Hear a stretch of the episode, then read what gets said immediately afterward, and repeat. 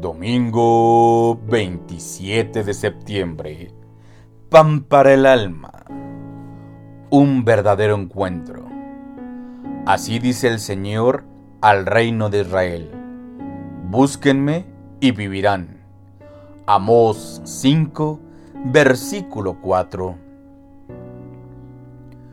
Durante el ministerio de Amós, probablemente antes del 750 a.C., el pueblo de Israel gozaba de prosperidad y de paz, ya que habían vencido a los arameos de Damasco. Esto trajo mucha riqueza, pero desgraciadamente también trajo injusticia social.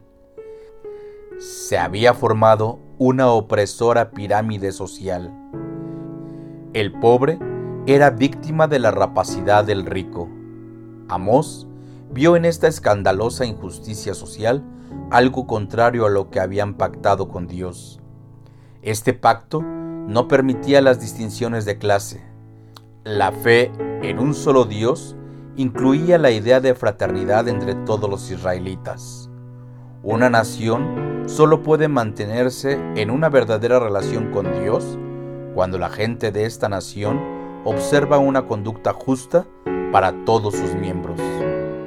Cuando el profeta les da el mensaje de búsquenme y vivirán, no se refería a la supervivencia física, sino el vivir en la adecuada relación con Dios, en el sentido de indagar y poner por voluntad su obra, incluyendo el bienestar del prójimo. La justicia no basta con ofrecer sacrificios. Como iglesia de Dios, somos llamados a vivir con todos nuestros semejantes las actitudes de amor que Dios nos ha dejado cuando lo hacemos así, reflejamos una verdadera comunión con Él. Sin embargo, en ocasiones creemos tener una relación entrañable con el Señor, pero tratamos con injusticia a nuestro prójimo. Le perjudicamos, le guardamos rencor, le mentimos, etc. Eso muestra que nuestra relación con Dios no es tan real como nosotros pensamos. Pero no todo está perdido. Amós nos da esta promesa de Dios. Busquémoslo y realmente vivamos de acuerdo a sus enseñanzas. Tratemos con amor al prójimo y eso reflejará nuestra verdadera y entrañable relación con Dios. Reflexionemos. ¿Por qué crees que el pueblo de Israel creía que tenía una buena relación con Dios si trataban injustamente a su prójimo?